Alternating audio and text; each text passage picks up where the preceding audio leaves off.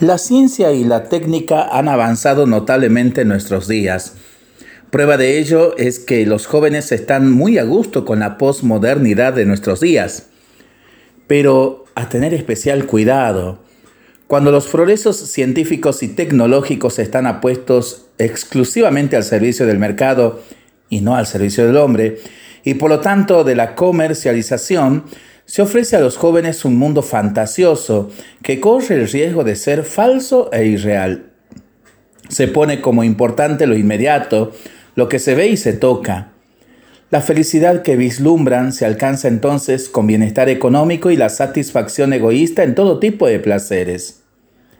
Hacer el esfuerzo por superar la sugestión que producen los ídolos pasajeros y recuperar la libertad interior que engrandece a la persona y que únicamente se encuentra en Dios, es un enorme desafío.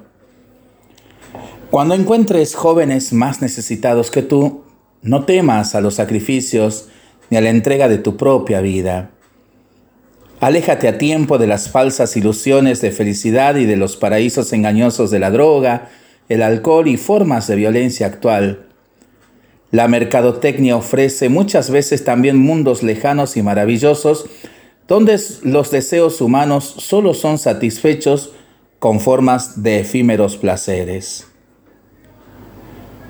Qué maravilloso, maravillosa reflexión del padre Francisco Raúl Rodríguez Cortés para pensarlo y para rezarlo en familia y entre amigos, ¿no? Mientras lo hacemos, pedimos al Señor su bendición, le seguimos pidiendo por nuestras intenciones y nosotros responsablemente nos cuidamos y nos comprometemos a ser verdaderos instrumentos de paz. Un gran cariño a todos los músicos en su día. Que el Señor los bendiga y Santa Cecilia los proteja siempre. Muchas felicidades. Que el Señor nos bendiga a todos en el nombre del Padre, del Hijo y del Espíritu Santo. Amén.